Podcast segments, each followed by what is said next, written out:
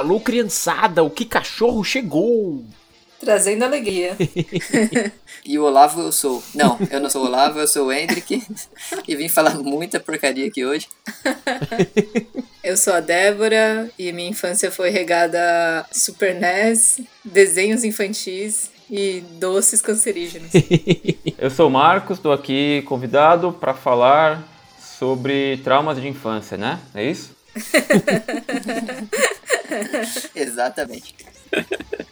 e aqui com a gente o Marcos Cazê, quadrinista. Tem uns quadrinhos muito legais, entre eles o Liget, L-I-G-T.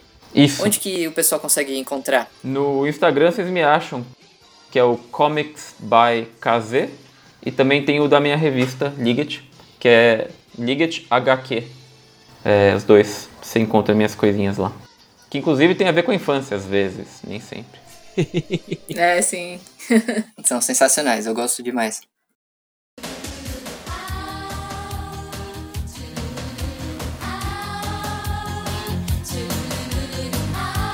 Criança, o que, que vocês lembram de criança? Onde destrinchar o assunto. Não, mas crianças são aqueles, aquelas pessoas menorzinhas, assim. É, que tem no Senhor dos Anéis. É, com pés peludos e que Isso. comem seis vezes por dia. Isso. Acho que tá bem acurado nessa descrição de criança. É verdade. Principalmente os pés peludos. Bom, como estamos perto do Dia das Crianças, né? Então, sei lá, a gente tava pensando em puxar esses temas, assim, coisas nostálgicas, que a gente lembra da nossa infância. Como era a pequena Deborinha? era bem pequena. Fisicamente eu acho que não era muito diferente, né? Não muito diferentes. a mesma altura de agora. Mas o que, que ela fazia? Que que ela... Olha, basicamente o que eu mais fazia era jogar Super NES com meus irmãos, ou sozinha mesmo, né? e ver desenho animado. É, acho que era isso, a pequena Débora. Não, e pior que você falou isso, Débora, e algumas das minhas amigas que mais jogam videogame, ou que jogam videogame desde pequena, ainda reclamam por isso, né? Tipo, só conseguiram jogar porque o irmão ganhou o videogame e aí ela teve acesso, assim. Ah. Porque dificilmente os pais dariam por dar, sabe? Umas ah. duas, três ah. amigas minhas falam isso, que, tipo. Engraçado. Dá bem que o irmão tinha, às vezes ela jogava mais que o irmão, assim.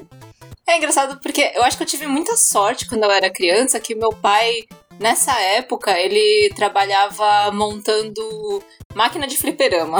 Olha que bizarro. Meu Deus, é o Sim. pai dos sonhos, mano. Sim.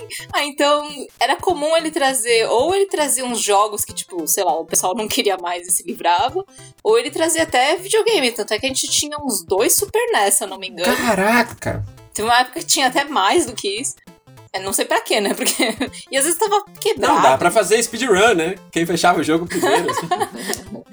É, tanto é que a gente jogava num. Ele montou uma mesa pra gente de fliperama, então a gente jogava na, na mesinha, assim, de fliperama. Não tinha o controle, é bizarro. Meu Deus! Aí... Minha infância acaba de se tornar um lixo completo, cara.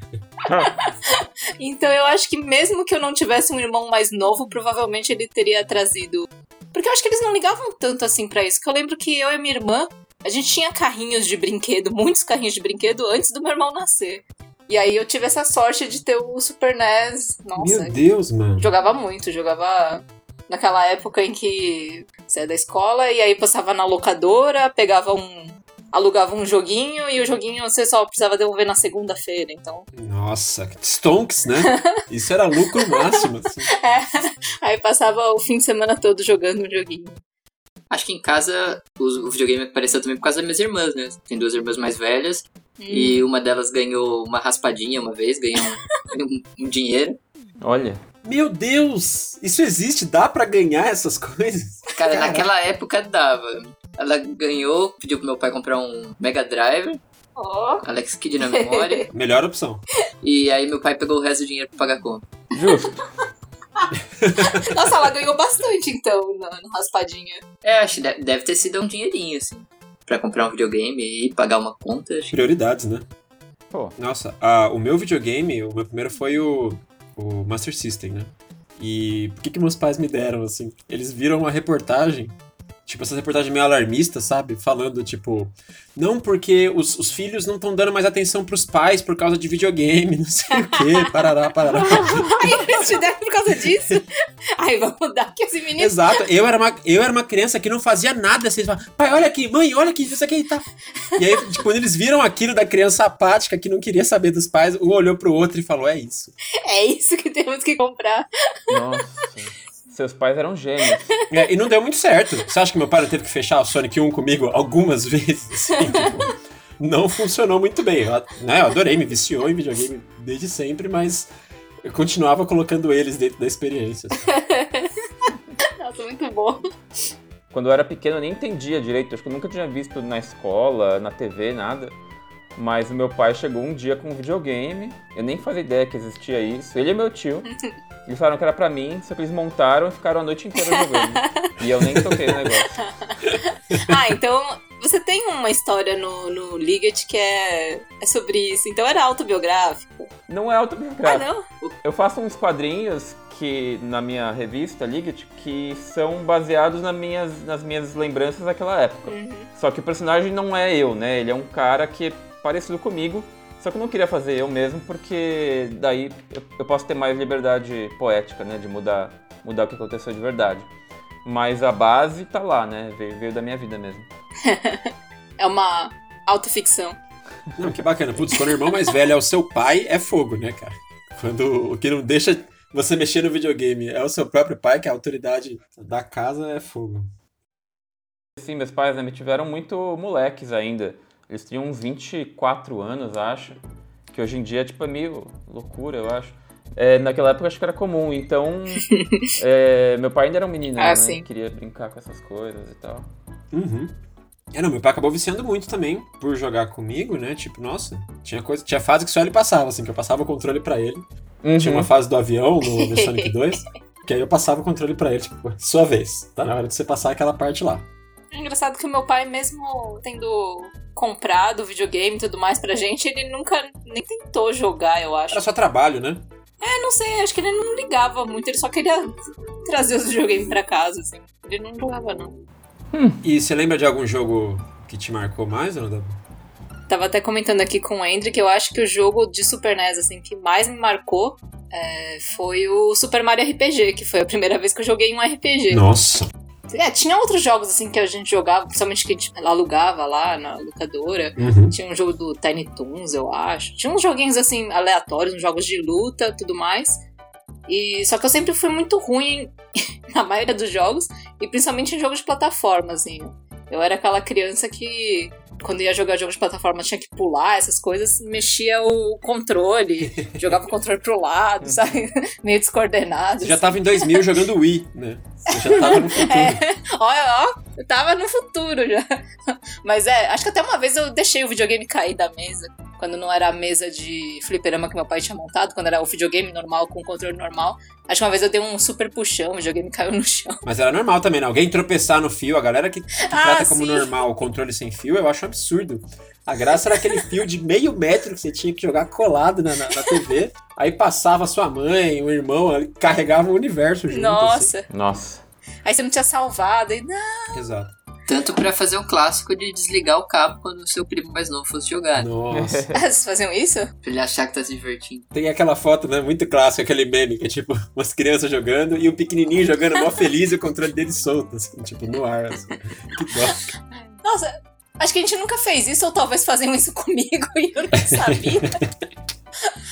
O que, o que eu fazia era, sei lá, jogar quando eu jogava com a minha prima que era mais no- nova, quando a gente jogava jogo de luta, eu pegava exatamente o mesmo personagem que ela, e aí eu falava pra ela que ela era eu, assim, sabe?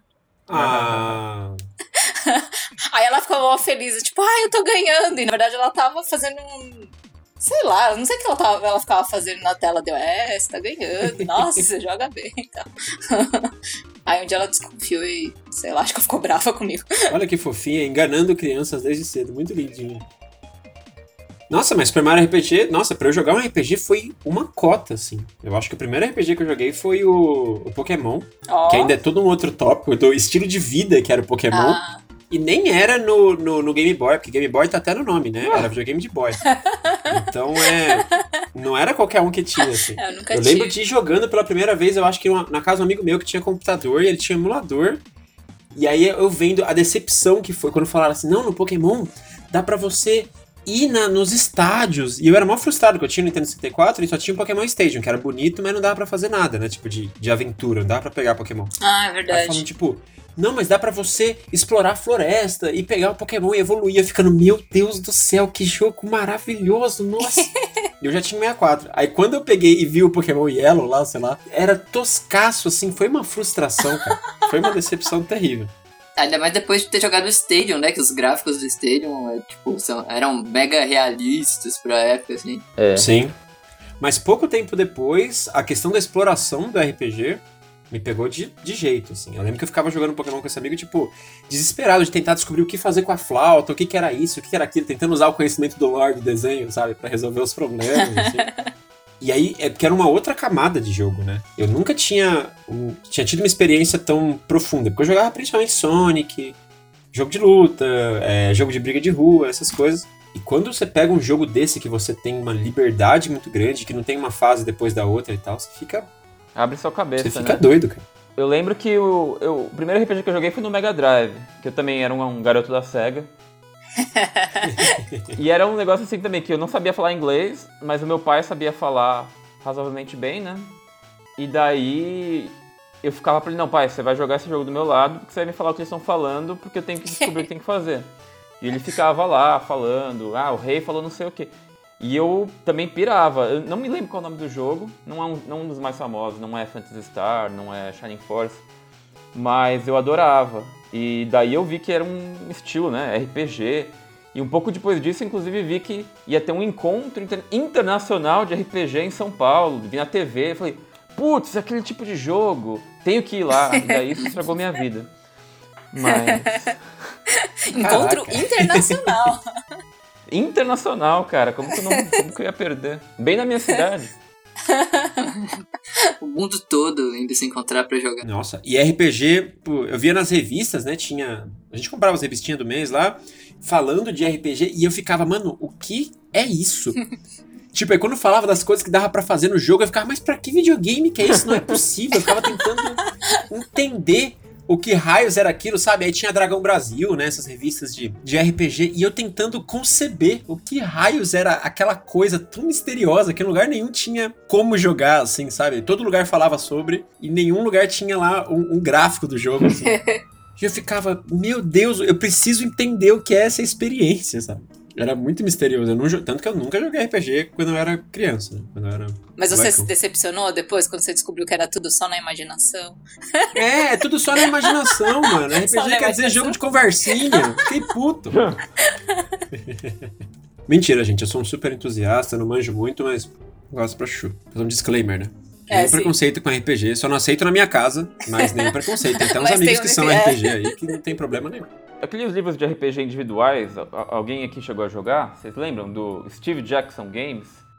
Que você ia lendo e ele falava pra você, joga dado tal, e Ah! resolvia tudo no próprio livro com os dados que você tinha, mas era bem interessante. Não, eu só ouvi falar, cara, que é tipo aqueles jogos de escolha seu próprio, sua própria aventura, né? Só que era um RPG de uma pessoa só, assim. Isso. Muito legal. É. Eu li uns livros assim, mas não tinha dado. E geralmente eu morria, assim. Eu sempre tomava as decisões mais estúpidas. tipo, ah, você viu uma caverna que parece perigosa. Você vai entrar? Sim. Aí você escorregou e morreu. Ah, caramba. Acho que eu nunca consegui avançar muito. Eu sempre tomava as decisões mais idiotas. Ah, é? Mas você não trapaceava? Porque eu, eu fazia isso às vezes. Eu, Você faz um save point? é, eu deixava meu dedo lá, daí eu, eu acho que eu quero esse. Daí, ah, não, peraí, não, não quero não, quero o outro. Muito bom. Nossa, acho que eu não era tão esperta. Acho que eu só. Ai, droga, vou ter que começar de novo. Perdi a página, não sei onde que É tava. o Game Shark analógico. Exato. Não, se a galera faz isso em jogo da Telltale, né? Tipo, tenta ficar carregando pra ver o final, assim, pra, tipo, pra ver todos os finais possíveis e tal. Com o livro, então, era muito mais tranquilo, né? Mas é, depois que eu fiquei mais velho, eu, eu vou falar desses livros de, de RPG de jogar sozinho, assim. Que é uma ideia muito louca, né, cara? É uma maluquice. É bem legal. É um assunto que não é tão infantil, porque eu acho que na verdade a gente acabou mantendo os gostos infantis até hoje. Né? Mas a, a Débora me deu um livro um tempo atrás que era um quadrinho interativo. Você vai lendo e você meio que tomando as decisões e isso vai abrindo infinitas bifurcações de opções, assim. Começa com você na sorveteria e o cara pergunta: você gosta de. Você quer sorvete de chocolate ou de baunilha? E aí, se você escolhe baunilha, já acaba aí na hora. Ah, você teve um dia feliz e, e fim da história. Perfeito, né? Ainda mais como em inglês, principalmente baunilha, tem aquela questão de ser o sabor padrão, né? Tipo, vanilla, É, padrãozinho. sim, assim, exato. tá? Então, beleza, você não entrou numa aventura, você tomar o sorvete, foi pra casa, acabou. Mas é muito interessante esse livro.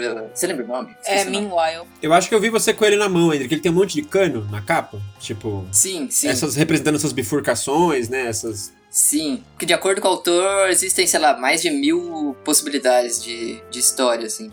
Deve ter cinco, né, mano? Mas tá, já, já é bastante. É, não. não, é que, sei lá, o mais de mil é que você pode chegar no mesmo final de diversas formas diferentes, mas só que você vai ter passado pelo mesmo caminho mais de uma vez. Claro, claro, muito legal. Mas de opção mesmo de final, deve ter realmente umas 5, 10. É, e ele graficamente.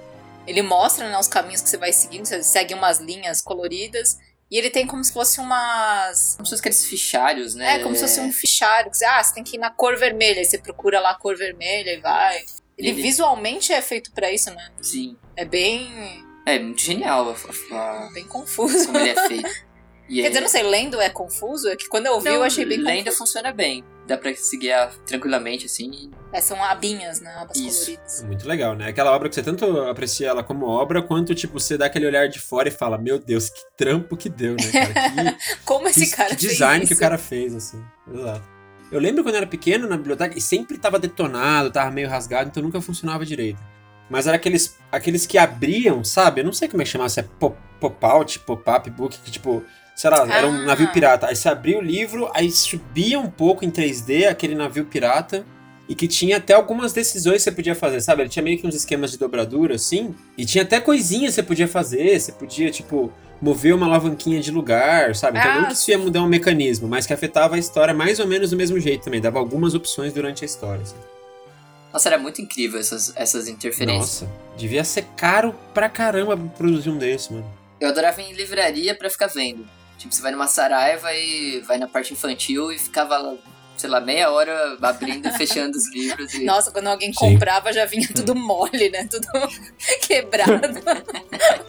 Todo Nossa. mundo já abriu e olhou. Ó, desculpa pra quem comprou e veio, veio rasgado ou. Provavelmente fui eu. Nossa, os poucos que eu vi ainda foi tipo em biblioteca pública, lá de Diadema e tal. Então, nossa, era, ele já vinha totalmente destruído, assim, o pirata decapitado já. E aí você tinha que ter uma. tentar entender o que, que aquilo queria dizer, assim. Mesmo assim era impressionante. E hoje em dia, se você procura, assim, na, dá uma procurada na internet sobre o assunto, você vê que o pessoal evoluiu essa arte a um nível estratosférico. Tipo, tem uns castelos com um bilhão de criaturas saindo, assim. Fala, como que isso tudo cabe dentro do livro? É, ridículo. Nossa, velho. Eu não sei como é que tá hoje, né? Na época tinha um, um bagulho crescente, eu acho, desses livros brinquedo. Que eu acho que era uma ideia de tentar puxar a criança pra, pra ler mais. Então tinha esses, tinha uns. Como é que chama? Onde está o óleo da vida, né? Que era tipo. Ah, sim. Sim, sim. Era muito mais um joguinho do que um livro pra você ler, assim, mas que era muito legal, era o que mais atraía, geralmente. É que hoje em dia inventaram celular, né? Aí você não precisa Aí mais. as crianças não precisam mais de nada disso. Teve o advento da computação gráfica, né? Então acabou tudo. Eu lembro na escola, acho que por volta o quê, da sexta série, chegou um daqueles. Sabe aqueles pessoal que vinha vender coisa na escola? Nossa, Que drogas? lembra? Não, re- revista, revista científica. Vender assinatura, assim? Isso. Tinha tanto assinatura quanto uns produtos meio soltos, assim. É, tinha... uns refugos, sabe? Tipo, coleção que não deu certo, e aí sobrou, e eles não sabem o que fazer, eles iam na escola e tentavam vender. Hum. E numa Caramba. dessa, eu lembro de ter chegado uma coleção do Onde está o Wally ao redor do mundo, assim. Você comprava Uhum. primeiro, vinha um fichário, e aí tinha do 1 ao 30, sei lá. Um é Grécia, outra é França, outra é... E ao mesmo tempo, cada revistinha falava um pouco sobre o país. Era, nossa, era muito incrível, assim. É, eu tinha uns desses. E era um preço muito barato, assim, por estar vendendo na escola e ser meio refugo. É, eu lembro esse negócio de vender coisa na escola, tinha tanto isso quanto, tipo, aquelas mini enciclopédiazinhas, que às vezes era até revista, sabe? Era tipo umas. umas revistonas, assim, que era de conhecimentos gerais. Que era pra fazer trabalho, pra recortar e ter imagens pra usar em trabalho, sabe? Tipo, Uhum. quando você não tinha opção de imprimir alguma coisa, assim. E que era tenso, que era a grande divisão entre crianças que tinham dinheiro e que não tinham, sabe? Putz, Porque gerava aquela total. tensão toda na escola de tipo, minha mãe vai comprar, não vai comprar, pelo amor de Deus. Ou você ser o amigo do cara que vai comprar pra garantir que você vai ler pelo menos ali depois que ele vê. Exatamente. Nossa, é mesmo esse negócio que você falou de fazer pesquisa da escola, que você tinha que ficar procurando nos livros, numa folha de papel ao maço. Era terrível, cara, de, de escrever. Tinha que escrever não sei quantas páginas. E a, a capa era desenhada, né? E tinha criança da sala que sabia desenhar melhor, aí fazia umas capas com aquela letra bacana, assim. aí eu lembro que foi evoluindo. Aí eu peguei, tipo, a gente inovou, a gente foi o primeiro grupo da sala que levou uma capa impressa. A gente foi na Ó. ótica, que era onde imprimia as coisas.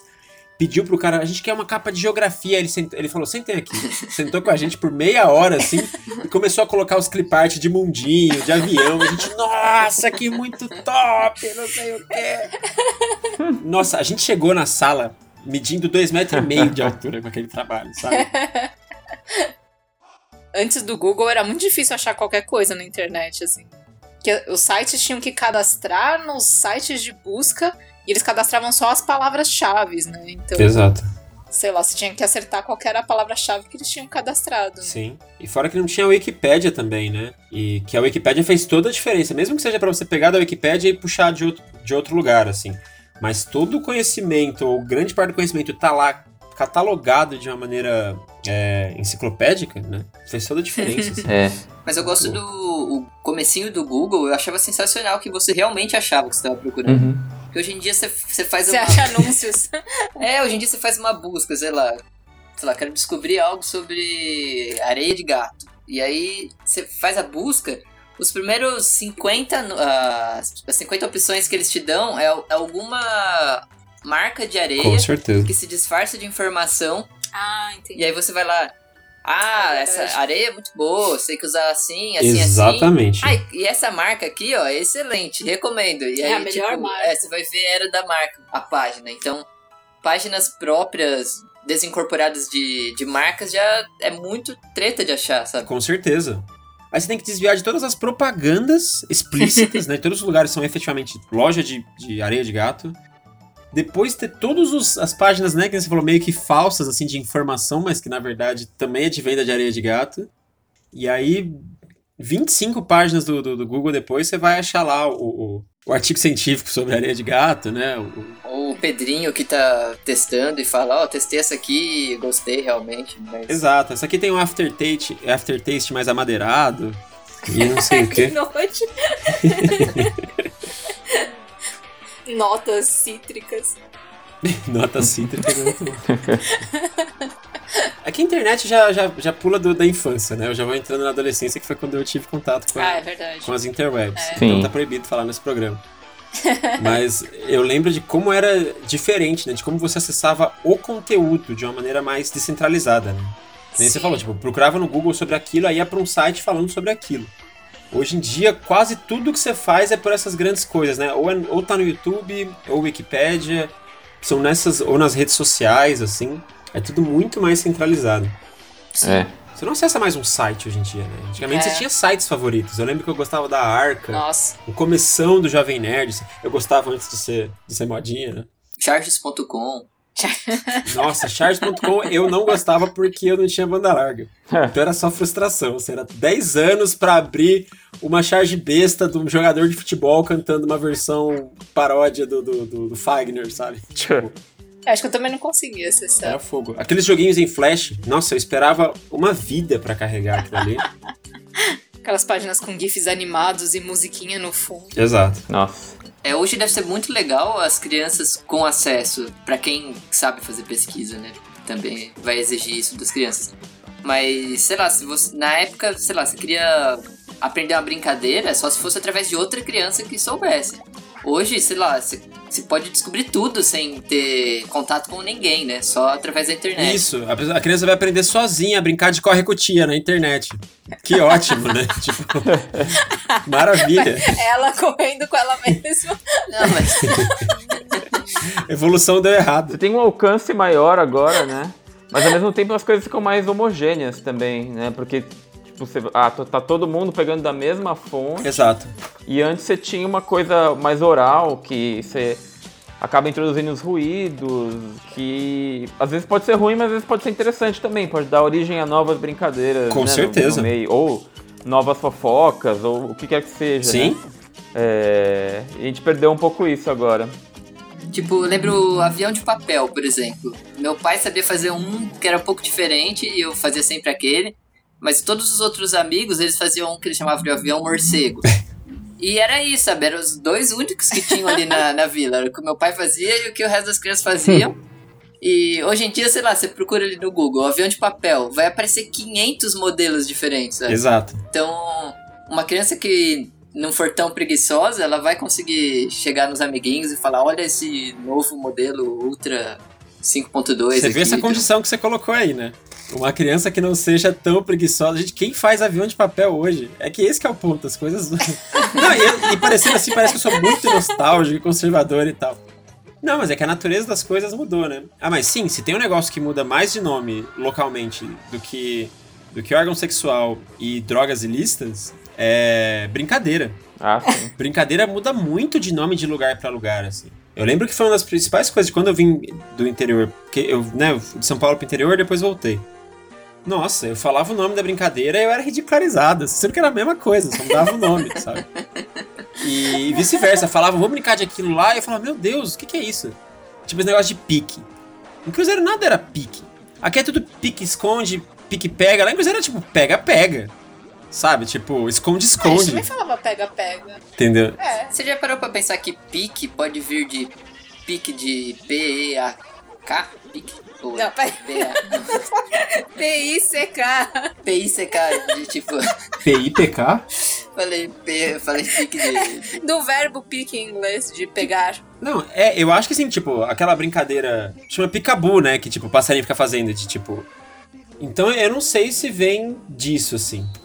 Quando criança, você não para pra pensar nesse tipo de coisa. Você só repete. Não, pique... essas coisas só existem, é, tipo a língua, você não pensa na palavra, você só entende o que significa, né? Quando a gente jogava Bet, pra mim Bet era a mulher que inventou a brincadeira lá. Você pedia licença Bet pra você trocar de taco com a bola, assim.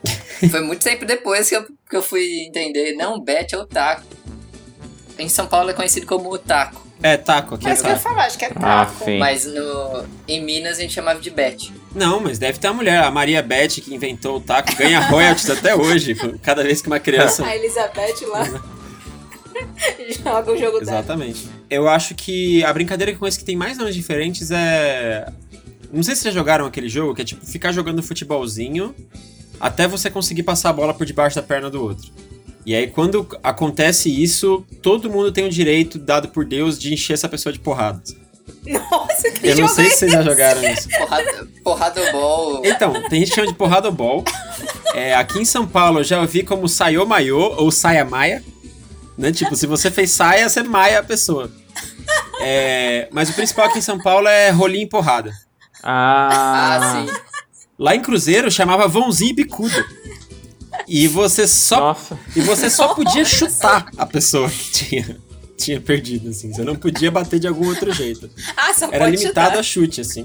Mas também era fogo, né? Porque o pique a gente ficava do outro lado da escola, era uma escola gigante.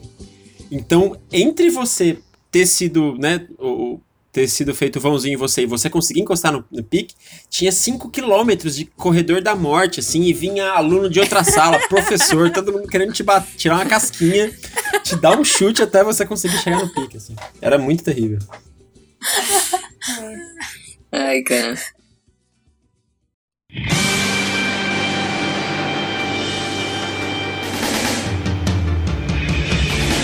Esse meu jeito. E eu não sei vocês, mas eu acho que a relação da, da nossa geração com a música, quando a gente era criança, foi diferente do da galera mais velha. Tipo, pra mim demorou muito pra eu ouvir música quando eu era criança. Ouvir pra ouvir, assim. Porque não era entretenimento, música. E eu, tanto que eu lembro que as primeiras músicas que eu ouvi, tipo, o primeiro CD que eu tive foi do, do- das músicas do Pokémon, eu acho. Eu lembro a primeira música que eu fiquei empolgado, que foi uma música num episódio do Power Rangers. Sei lá, eles ficavam cantando Confusion, né? De. Que era, acho que era o poderzinho. Eu lembro dessa música. Como Você assim? lembra dela? Lembro. Confusion, confusion, E eu confusion. procurei depois de um tempo e nunca mais encontrei, assim. Mas eu lembro que foi a primeira música que me deixou empolgado, assim. Me fez Gente, vocês pensar estão inventando sobre... isso. Não existiu. Não, existiu de verdade, cara. Mas vocês não ouviam, sei lá, Balão Mágico, Trem da Alegria? Ou será que é porque eu sou muito mais velha? Não, isso tinha, eu, eu também gostava, mas, mas aí é diferente, não é um negócio que você, sei lá, segue, né, Ah, é tal. verdade. É, acho que não é, não é ativo, né? É uma coisa Ah, passiva. sim. Ah, é Nossa, verdade, pra é. mim não tinha. Pra mim essas coisas eram tipo reprise. Eu fui ver bem depois. E eu fui Ah. de verdade só saber na época que virou moda, coisa retrô, assim. Caramba, Débora, falando assim, parece que você tem 15 anos a mais que eu. Será que sim? Eu não, tinha, não sim. tive essas coisas, cara. E pra variar, a TV que era o principal, né? Mesmo pra chegar na música, tipo, foi através de coisas da, da televisão, assim. Eu lembro. Ah, e claro, Mamonas Assassinas. Ah, Mamonas Era um Assassinas, fenômeno verdade. que você não tinha como escapar e era bem no, acho que no pico das fitas cassete, assim, então era fácil pegar a fita de alguém, gravava pra você e devolvia. Nossa, é verdade, Mamonas. Sim, sim. O nosso amigo Gucci gravou pra mim uma fita da Alanis Morissette que eu quebrei, literalmente quebrei de tanto Meu ouvir. Nossa, Alanis Morissette, é verdade. Eu ouvi muita coisa por conta da minha mãe, Uhum. assim, de. Como se diz? De. Sim, Tá normal. bem. Eu acho que as maiores influências são nossos pais. Ela ouvia muito pop rock, sei lá, Guns N' Roses, Uhum. Nirvana, essas coisas assim. Ó, minha mãe ouvia só sertanejo, Roberto Carlos e. Correta. Que eu- Isso é um pai de verdade. Isso são pais de verdade. Porque, ah lá, é que nem o Hendrick e eu, que os pais querem transformar em roqueiro, aí vira um menino besta, meio abobado. Aí, ó. Eu lembro de uma coisa agora, quando eu era bem pequeno, na rua, brincando de cantar música com o pessoal e algumas meninas mais velhas, um pessoal mais velho. E elas estavam cantando, acho que alguma coisa do El Chan. E eu lembro Ah. daquilo me incomodar muito. E eu falar, pô, mas por que, que a gente não pode cantar umas músicas de roda? Uma... De roda? Roda de viola? Um Sim? atirei, um atirei o pau no gato. Ah, Não, é. Tipo, música infantil de, Não, bem. de TV Cultura. Sim, sim. Ah, é verdade, as crianças. Nossa, as crianças dançavam muito aquela música da boquinha da garrafa. Era bizarro. Mas dá pra entender. Parece ser bizarro por ser tipo, ah, nossa, é, era sobre, sobre pornografia, safadeza. É que criança não vê maldade. É, não era só por uma garrafa? não era só uma. Mas uma quando você para garrafa. pra olhar, tipo, eles tinham umas roupas mal coloridas. Eles eram praticamente É personagens. E principalmente o Al-Chan, que foi ficando fora do limite, né? Tipo, tinha, tinha na selva, tinha no Havaí, tinha no Japão, assim, vários gimmicks. E as músicas tinham essas coreografias bem marcadas, né? Tipo, tinha. A graça era fazer a dancinha daquela música nova. Né? Então, tipo, eu lembro que as meninas faziam concurso na, na sala, quando, tipo, tinha aquelas aulas vagas ou aula que podia brincar, tá? Dia das crianças, qualquer coisa que tivesse um pouco mais de liberdade. Tinha a questão da dança da bundinha, por exemplo. Era bem polêmica, né? Porque o foco era isso, e falava bunda, e tipo, falar bunda já era um negócio meio tenso, assim. E sendo que, tipo, ah, tem outras bem piores, tipo, a da garrafa eu acho bem pior, mas a da, a da bundinha é porque era explícito, aí no clipe ficava a Carla Pérez balançando a bunda, assim, no meio da tela. Mas você vê até os mesmo? padrões de beleza, né? Como, tipo, essas meninas eram super magrinhas. Que não que seja um padrão de boa, mas que hoje falariam assim, nossa, como que essa mina já foi sex symbol, sabe? Tipo, umas Sim. meninas com o cabelo bem mais armado, assim, e, e como muda o padrão de beleza, né? Mas dá pra entender o negócio de menina pegar, porque era isso, era... E tem- acho que também tem a ver muito com a sobreexposição, né? Tipo, na TV era só isso. Sim. Ah, sim. Era meio que não, não tinha outra opção, né? As crianças acabavam ouvindo demais. Era, era um negócio que não tinha muito como escapar, porque era o, o- É até difícil falar, era equivalente a, sei lá, ao funk de hoje. Era maior. Porque eu acho que ainda era um negócio que atingia muito mais a família inteira, assim. É que hoje as coisas são mais segmentadas, né? Você querendo ou não, você tem o Spotify, você ouve o que você quer. Na época você tinha o Gugu passando essas Sim. coisas, então atingia um público muito maior. Exato, a televisão era fogo e meia dúzia de canais só, né? Que, tipo, definiam o que, que era a cultura brasileira. assim. É, a mídia de massa tá morrendo. É, né? não, nem. Naquela época, sei lá, lançavam um desenho novo, todas as crianças assistiam e todas as crianças comentavam. Nossa. É, Eu penso hoje em dia, sei lá, na escola deve estar muito segregado, assim. Eles não falam das mesmas coisas, eu Sim. imagino. Primeiro, a Globo, que era o principal fonte de desenho, não passa mais desenho nenhum. é, eles não passam. Tipo, hoje em dia uma criança tá vendo o YouTube, a outra tá assistindo Netflix. Netflix, a outra tá vendo, sei lá, outro lugar. como você assiste, tem gente que assiste tudo de uma vez, então às vezes não é nem pra conversar, porque você tá no primeiro episódio, a outra já tá no décimo e, sei lá, às vezes não bate. Eu lembro quando estreou Flashman na TV. Nossa, Super Sentai. Eu lembro que eu adorei conversar com meu amiguinho. Você viu o Flash? Eles têm poderes, não sei o quê. Eu gosto que tem um episódio do Irmão do Jorel que é sobre isso, né? Que todas as crianças estão assistindo lá os Cavaleiros dos Zodíacos de micro-ondas. A família dele não deixa de assistir, então ele chega na escola, ele é o único que não sabe do É assunto. que eu sei, eles apelam pra coisas que ah, toda, vez, toda criança já sentiu. Mas isso era muito padrão, cara. Meus pais não eram muito puritanos, né? Não eram religiosos nem nada, mas com violência eles eram meio assim, tipo, ah, não quero meu filho assistindo coisa violenta. e aí, É. né, Cavaleiros, né? Que era tipo um enfiando a mão dentro do outro. Ah, você matou o meu pai! Por quê? Quer dizer, Dragon Ball era um pouco pior ainda. O Dragon Ball tinha Satã. Exato. não, tô brincando. Senhor Satã. Mas, mas sim, tinha, tem coisa que tinha que esconder, tanto por, por ser tenso, quanto por às vezes ser vergonhoso, assim. Era Nossa, acho que isso a minha- meus pais nunca ligaram muito. Eu assistia Cavaleiros do Zodíaco, acho que eles não sabiam o que a gente tava Ah, que assistindo. Débora, seus pais mal desconstruídos, como é que você vai crescer com preconceito desse jeito? Meu Deus do céu, mano. Como é que você virou essa É? pessoa? Não. Acho que a minha mãe só não gostava muito quando a gente assistia Chaves, porque ela não gostava de Chaves. Ela achava idiota. queria puxar aqui uma coisa importante. Que o Olavo é a única pessoa da nossa cidade que eu conheço que não gosta de Chaves. E... Tan, tan, Lá vem o. Bully, lá vem o Ah. Bully. Só por... Eu, te- eu tenho, eu tenho preconceito Polêmicas. contra esse tipo de coisa. Contra quem gosta de Chaves ou quem não gostava de Chaves? Quem não gosta, né? Nossa, olha que absurdo. Ah, tá. não sei, fiquei Por um na segundo eu dúvida. falei, nossa, tem um aliado aqui, chega dessa cultura de Chaves. Não, Parem não. de romantizar o Chaves. Eu gostava mais do Chapolin, bizarramente. As pessoas não gostavam tanto. O Chapolin era mais criativo, né? Ele fazia. Ele ia pro espaço, ele. É, aí sempre mudava Exato, as né? coisas. Hoje em dia, né, mais adulto, eu, eu, eu preferia o Chaves, mas hoje em dia eu acho que o Chapolin é, é mais sofisticado. Se dá pra usar esses termos.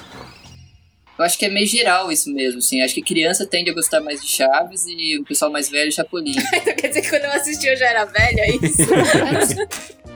É que você é uma alma velha. uma velha, uma velha enrustida assistindo Chapolin. É que eu acho que tem aquele negócio de que criança gosta de coisa Exato. repetitiva e de já saber o que vai Familiaridade. acontecer. Isso que eu não Uhum. gostava, sabe? Se eu assistir e falar, pô, mas de novo ele tá falando a mesma Nossa. coisa, de novo ele tá chorando desse jeito. E acho que no Chapolin eu achava mais engraçado porque era. Você via os atores se desdobrando em outros papéis, assim. E eu gostava muito do cara que faz o Kiko e o cara que faz o seu Madruga, né? E eu não gostava do Kiko e do seu Madruga. O Kiko achava insuportável e o seu Madruga também achava insuportável. Nossa, mas olha o nível de crítica da Débora, né? Mas por que você assiste isso, filha? Ah, eu gosto porque é interessante ver os atores assisti desbravando ontem, né? Não outros horizontes, né? Saindo da mesmice. Não, mas com certeza, Chapolin tinha muito mais referência a coisas de fora, né? A outros filmes, a outras coisas. Então, quando- enquanto criança, era difícil de se apegar, né? Porque não tinha status quo. Né? Não ah, tinha sim. É. nada que voltava ao normal, assim. Ah, pode ser. Isso que era tenso. Nossa, gente, mas Chaves, você falou do negócio do Chaves, ah, de novo isso, porque Chaves era só isso. Era só repetição Sim. e a repetição do ciclo da violência ainda. E era isso, era lá a, a, a- a dona Florinda lá, ou como é que chama? A burguesia batia no proletariado e o proletário batia nas crianças, sabe? Tipo, É. A pensionista de militar. eu, eu gostava do Chapolin justamente, porque ainda mais você via alguns personagens que você, por exemplo, putz, eu achava um dos mais chatos era o Professor Girafales, assim. Porque ele era um babaca e ainda Ah, parecia pouco. sim. Então era tão legal ver aquele ator fazendo uns papéis totalmente diferentes, assim, no, no Chapolin. Sim. Mas mesmo assim era uma bosta. É, é, quer dizer, não vou dizer que era muito ruim. Tinha piadas boas até. É que ficavam perdidas no meio daquela repetição tão grande e daquela crueldade que eu tava falando pro Andrew e pra Débora esses dias. Eu achava tão. E claro, criança é cruel. Criança prega peça uma na outra.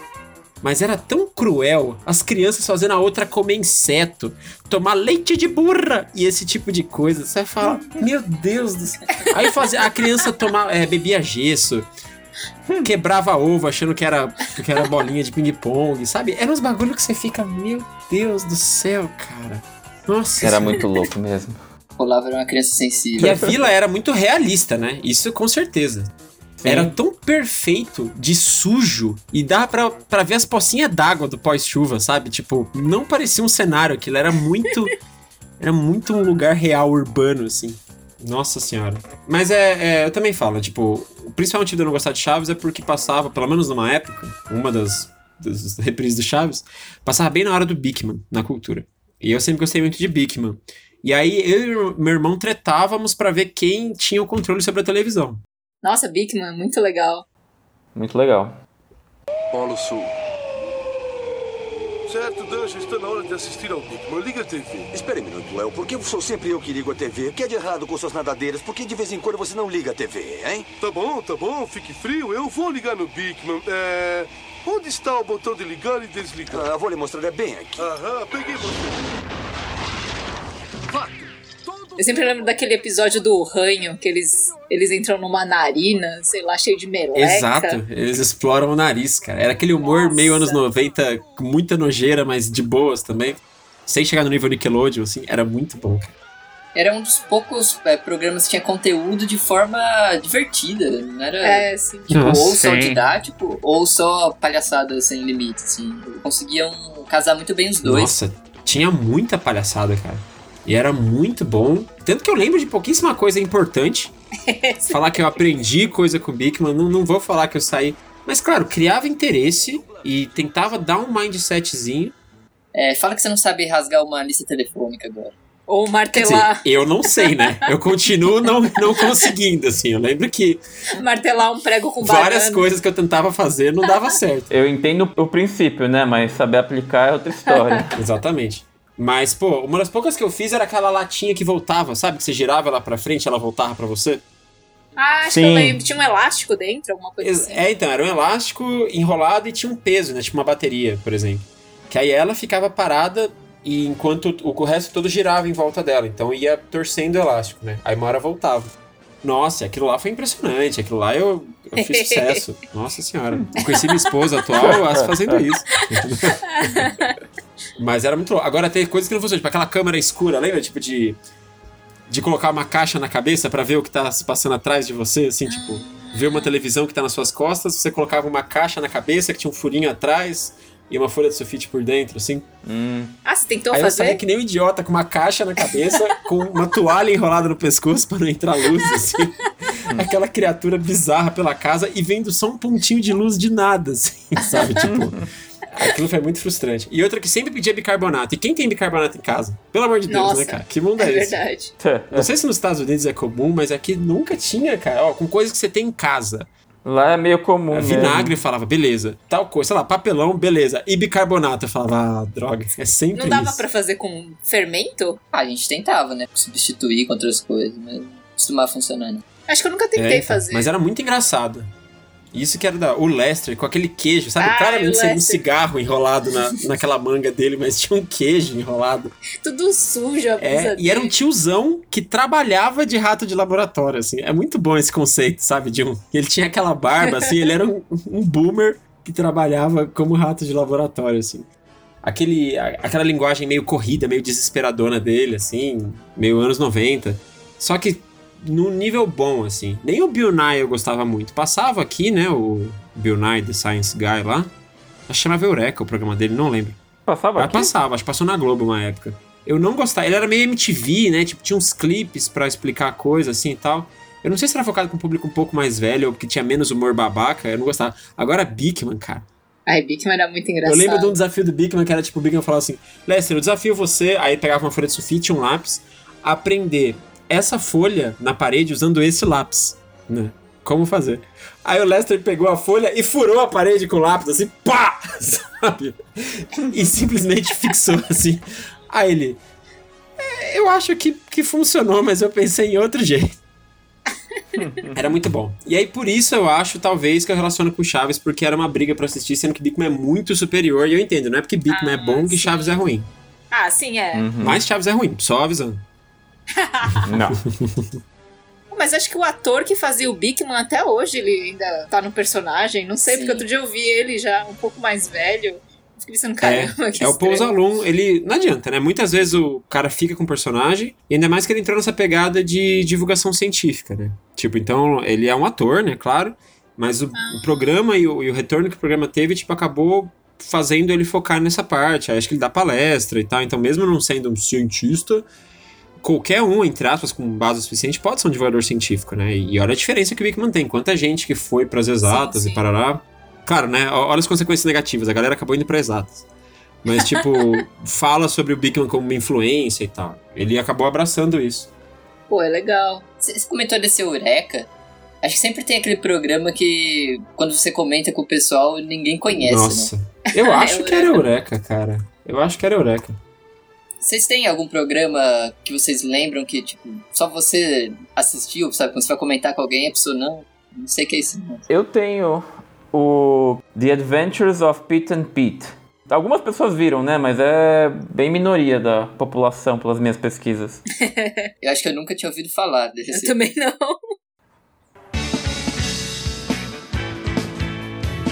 It's mighty strange. You looking happily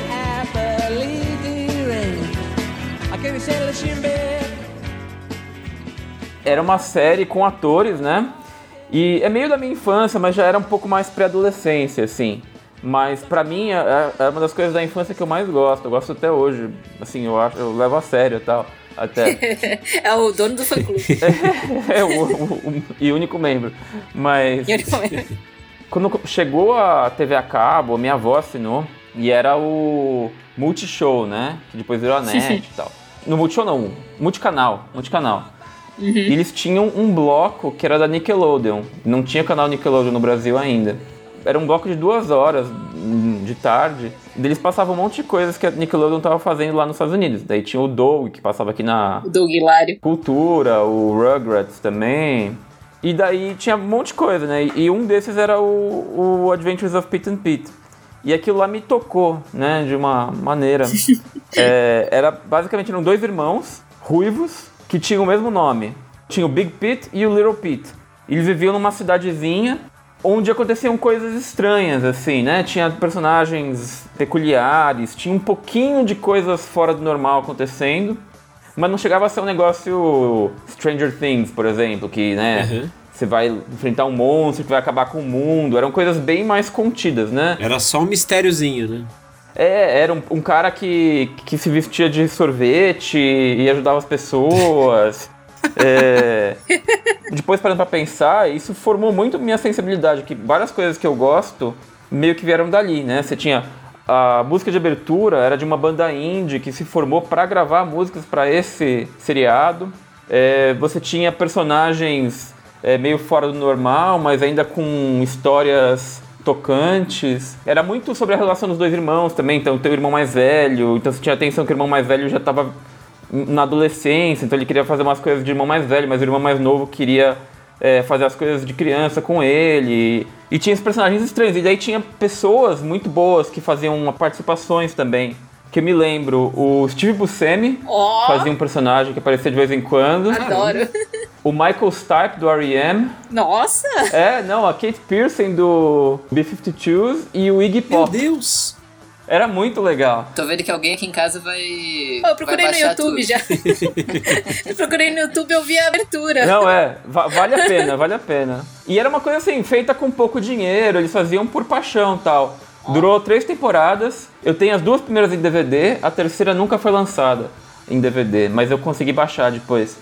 E assim, tem um pessoal, especialmente nos Estados Unidos, onde, onde isso foi mais forte, que é da nossa idade, assim, que hoje em dia adora, né? Então tem às vezes umas convenções, Nossa! os dois atores principais é, fizeram um, um podcast, não sei se continua, mas eles tinham um podcast deles falando sobre coisas da vida e tal. É, e eu tenho um zine que foi feito em homenagem ao, ao seriado que eu comprei lá. Eu falei com o pessoal que estava organizando e comprei. Nossa, tem um fandom. Caraca.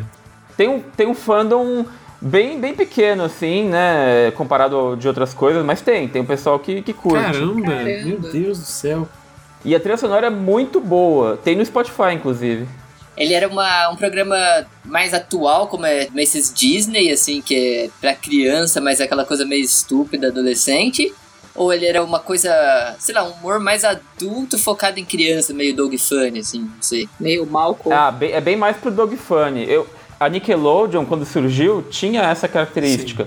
É, os Rugrats, né, que são bebês, literalmente, mas tem um humor mais sofisticado, umas questões mais profundas que você talvez não veja quando você vê quando criança, mas se olhar agora você, você percebe. Tem umas questões de feminismo lá, o, o pai que fica cuidando dos filhos e a mãe sai pra trabalhar, umas coisas assim. Tem um episódio do Rugrats, inclusive, que, que, era, que gira em torno disso. Ah, eu nunca tinha reparado O pai arranja um emprego de escritório e mostra como isso é horrível, tanto pro pai quanto pro bebê, que o bebê né, tinha essa ligação com o pai, que o pai ficava em casa cuidando tal, e por algum motivo ele tinha que pegar esse emprego tal, e daí era horrível pros dois.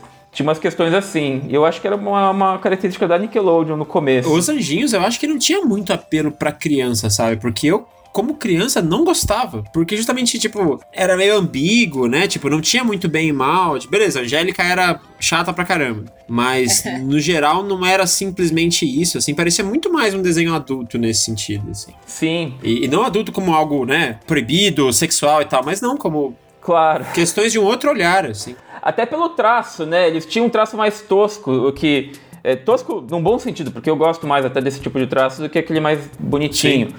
Mas você vê, era tremido, era meio Dr. Katz, assim, né? Tipo, o negócio não era sempre perfeito, não, não seguia sempre o modelo, era um negócio Verdade. diferente, você via que era diferente. E o Doug também tinha isso, tanto que quando. Sim, sim. Tinha cara de zine. É, exatamente, tinha cara de Zine. Essa é uma boa, boa, boa ah, definição. E o Doug, eu lembro que quando ele foi comprado pela, pela, pela Disney, eles acabaram com o desenho, né? Eles tiraram todas as, as Sim, arestas, sim. né? Deixaram Nossa, muito sim. perfeitinho, muito no, no modelo, deixaram mais... Os roteiros também ficaram mais Mais pasteurizado. inócuos, é. é. Pô, Doug era O legal. Doug era muito bom. Sim. Nossa, Mas é doido que. Eu lembro, por exemplo, de uma outra produção da Disney que eu achava sensacional e tinha esse mesmo aspecto que é a família É dinossauro. da Disney? Que na época que eu assisti, eu acho que é Disney. era Disney? Eu não lembro se era da Disney. Putz, será que Mas- tô falando besteira? Eu não sabia de onde veio, mas era muito bom isso. Era muito bom Nem mesmo. ferrando é da Disney. O editor vai ter que cortar tudo isso aí. Porque, Ah, né? nossa, sem chance nenhuma de ser da Disney. A galera, a galera tem Google hoje, eles dão uma pesquisadinha. Mas o que eu lembro era muito isso, assim, na época quando criança eu gostava pelas gagzinhas, né? Ah, não é mamãe, não é mamãe.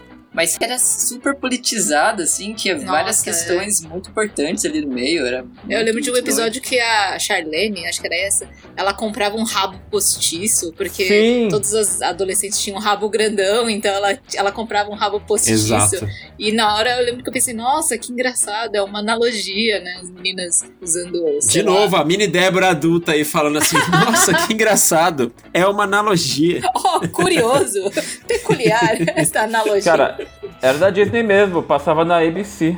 Ahá! ah, olha, aí. só. E tinha, eu lembro também tinha sobre, um episódio sobre vegetarianismo do. O, Nossa. Sim. Era Bob que chamava o menino? Ah, Sim, o Bob era queria virar vegetariano, né? Uma coisa do tipo. Só que era meio ao mesmo tempo era um paralelo com maconha, sei lá, porque ele escondia na gaveta os Ah. vegetais dele.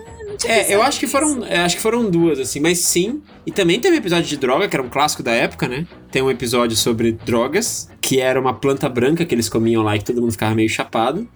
Então era um, Nossa. um clássico de alguns desenhos da época, assim, tipo, não vamos falar diretamente sobre pra não ensinar a usar, mas vamos dar uma mensagem de que droga é ruim. Sim. Não, minha família de dinossauro sim, eram Simpsons de fantoche. Inclusive eu tô vendo aqui, eu, eu- eu puxei aqui na Wikipedia e parece que foi ideia do Jim Henson, o dinossauro, o Família Dinossauro, Ah, o cara dos Muppets. que é o cara dos Muppets, que né, é o- é o cara né, fantástico aí. Ele, ele teve a ideia e ele morreu antes de fazer. E daí aprovaram por causa do sucesso dos Simpsons, que era meio que a resposta da ABC aos Simpsons que passava na, na Fox, né? Porque é a mesma coisa, né? Tipo, o, o Bob era bem Bart Simpson, assim, só que um pouquinho mais velho.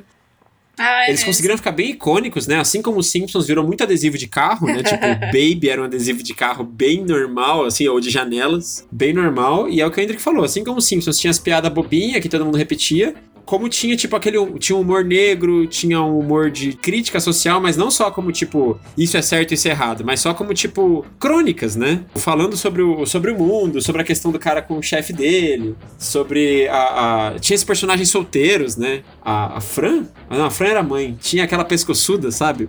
Mônica.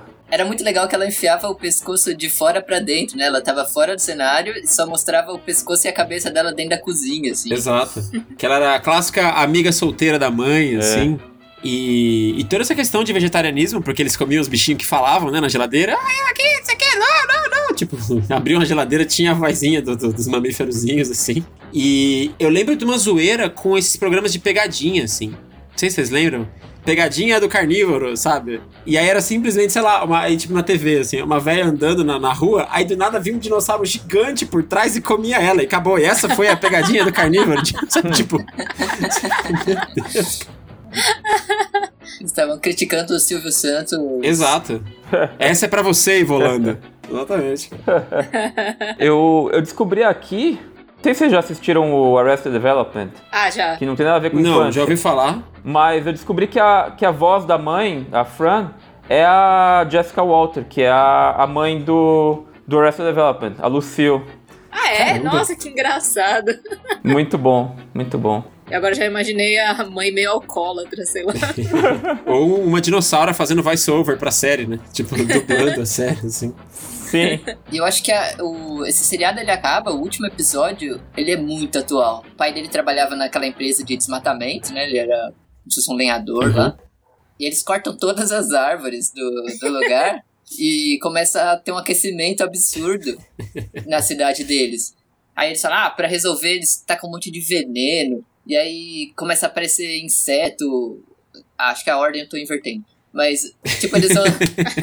eles vão tentando consertar uma cagada, fazendo outra cagada, e eles que provocam o, o fim do, do mundo ali atual. Então acaba super Ué, eles que. deprê, super pessimista, assim. Eles morrem e são extintos no final. Não foi um Exato. meteoro. Não, foi tipo ele, A gente eles tem que. A gente tem que cunhar o, o, o meme. Meu, isso é tão família dinossauro, meu. trocar, por, trocar por Black Mirror. Nossa, mas tá, tá muito atual. Recomendo dar uma revisitada, principalmente esse último episódio, da síntese do que a gente falou. E ainda mais por ser coisa com fantoche, fica bem menos datado, né? Porque o É, gráfico verdade. não fica ruim, né? Tipo, É. É muito Sim. bom de assistir até hoje. efeito prático não, não morre, assim. É, exatamente. O Poderoso Megalossauro. Uma produção Walt Disney Company. Distribuição Retida. Versão brasileira Herbert Richards. Tem umas séries que eu ando assistindo. Tem uma que eu descobri, já, já tá na quinta temporada, que eu tô vendo na- no Amazon. The Goldbergs. Vocês já viram alguma coisa? Não. Eu não conheço, não. I'm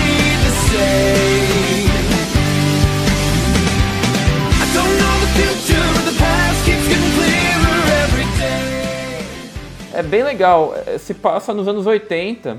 E é meio que nem o, o Anos Incríveis foi pra, pra época dos nossos pais. Ah. É, esse é pra nossa época, assim. Só que ele é mais comédia do que o Anos Incríveis. Anos Incríveis tinha comédia, né? Mas era um pouco mais melancólico. É, tinha um drama, mas. Esse aí ele faz bastante piada. Mas é bem legal, é uma família americana dos anos 80 e alguma coisa, ele, ele não disse que ano que é. E tem tudo isso do, dos videogames, dos desenhos. O menino que conta a história, né, é o mais novo.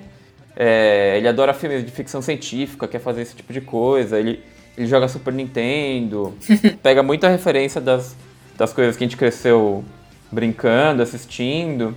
Até antes, né? Mas, mas, mas é meio que aquela Legal. época. É que se for pensar, o que pra eles era nos 80, pra gente só chegou aqui no Brasil nos anos 90, né? Então. É meio, é meio isso, é meio isso. Tem um, tinha um delay Então. naquela época, né? Passa no, no Amazon. Eu vi até que o Kevin Smith estava dirigindo uma temporada deles, tá? Mas é, é mais pra frente, eu tô ve- vendo a primeira ainda. É comédia com sentimentos bonitinhos, assim. Não é uma super incrível série, mas vale muito a pena assistir. E quando você fala que é pra nossa época, pra nossa época das crianças de hoje em dia, ou pra gente mesmo, da nossa geração? Pra nossa infância, é, é assim como, tipo, o Anos Incríveis. Anos Incríveis é no começo dos anos 90, né? E. Mas ele trazia o que era, tipo, a adolescência dos nossos pais, mais ou menos. É pra gente lembrar da nossa infância, não. Saquei agora. Saquei. É, uma que eu achava parecido com Anos Incríveis é o Todo Mundo Odeia o Chris, né? Parecia muito Anos Sim. Incríveis atualizado, assim. Apesar de ter tão mais focado no humor, ele tinha uma estrutura muito parecida, né? Inclusive com ele adulto falando, né? Tipo, meio que narrando a história, ele até conversando com ele criança às vezes, né? Tipo, o narrador e o personagem conversando. O Goldberg tem a mesma coisa. E esse que você tá comentando, ele veio depois, certo? Está sendo feito agora. Tá sendo feito agora. O pessoal de 30, 40 anos é que tá escrevendo, né? As Isso. coisas que estão sendo produzidas hoje em dia. Então, acho que o pessoal lembra da própria infância. Isso, é. Muitas dessas séries, a gente acabava sendo contemplado de alguma maneira, se você conseguia se identificar, conseguia fazer uns paralelos com a nossa cultura daqui, né? Uhum.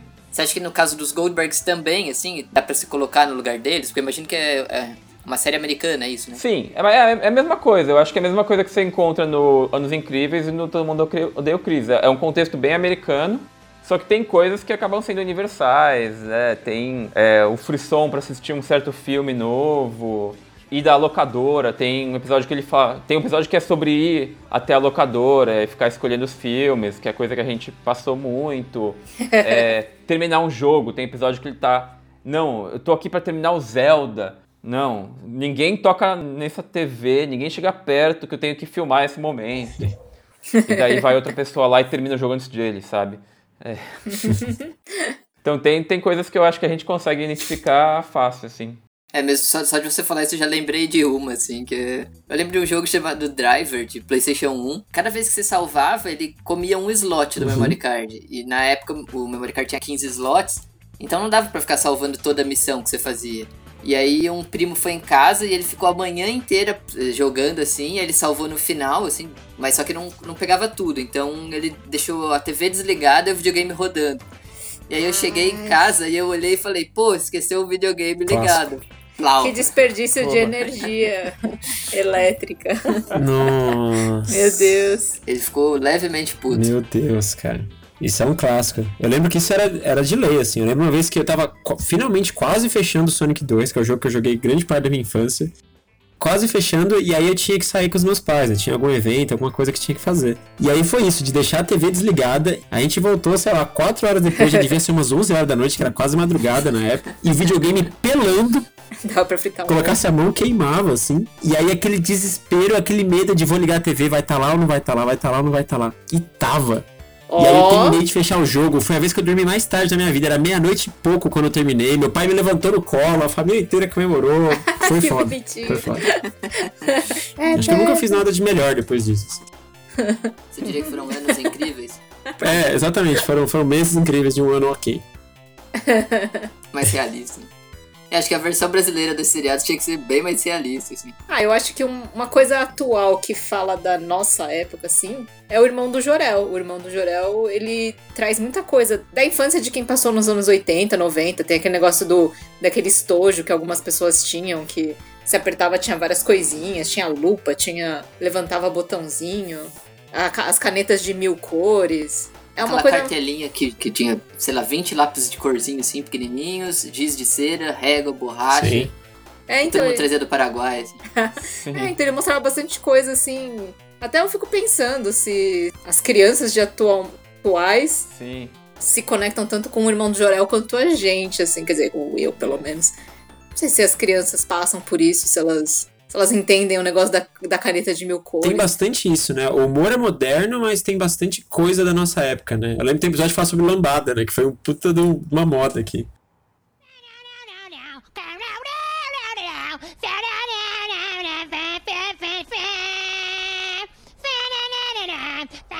Tá bom, tá bom, filho. É, chega de cantar e dançar por hoje. Vamos vambora pra casa, vai.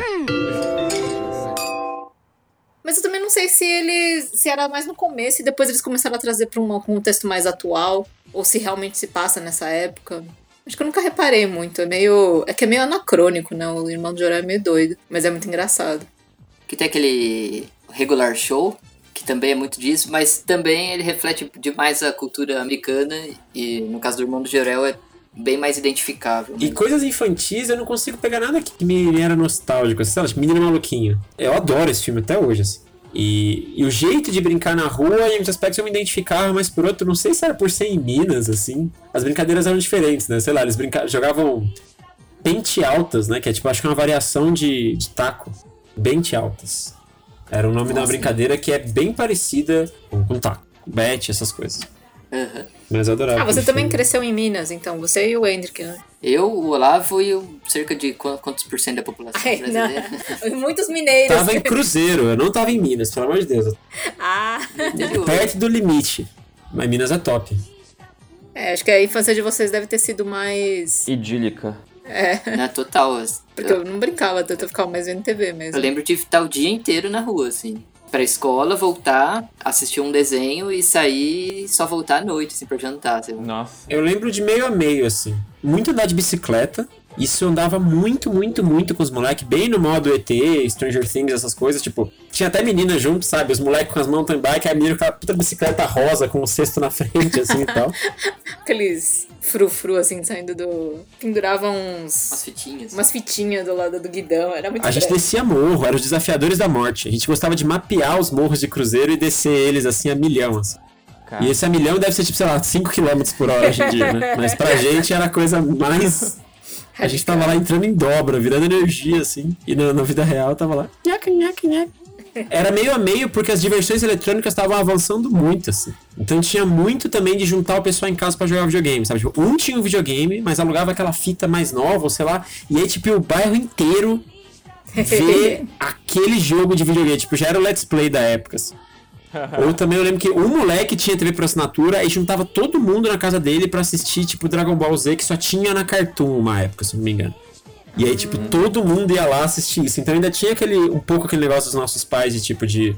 Ah, na minha época, o, a, a- o bairro inteiro ia assistir TV na casa. Eu falava, nossa, nada a ver, como assim, né? E sendo que na nossa época tinha algumas coisas assim. Porque todo mundo, entre aspas, tinha videogame, ou quase todo mundo, mas eram videogames diferentes, né? Então às vezes todo mundo juntava na casa de um pra jogar aquele videogame específico e tal. É, isso a gente. Mas eu joguei bola na rua, daquele modo de bater no portão e fazer aquele pá! E não sei por que o proprietário da casa fica bravo. Cara, isso pra mim só acontecia em, em livro e na TV. É. Tipo, andar de bicicleta pra mim era quando meu pai levava a gente pra cidade universitária ou quando a gente andava no estacionamento do prédio onde eu morava quando era pequeno. É, é muito triste.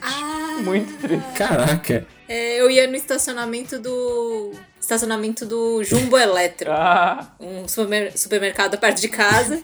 Aí meus pais levavam a gente lá. Acho que acho que domingo não abria o supermercado, sei lá, que coisa doida.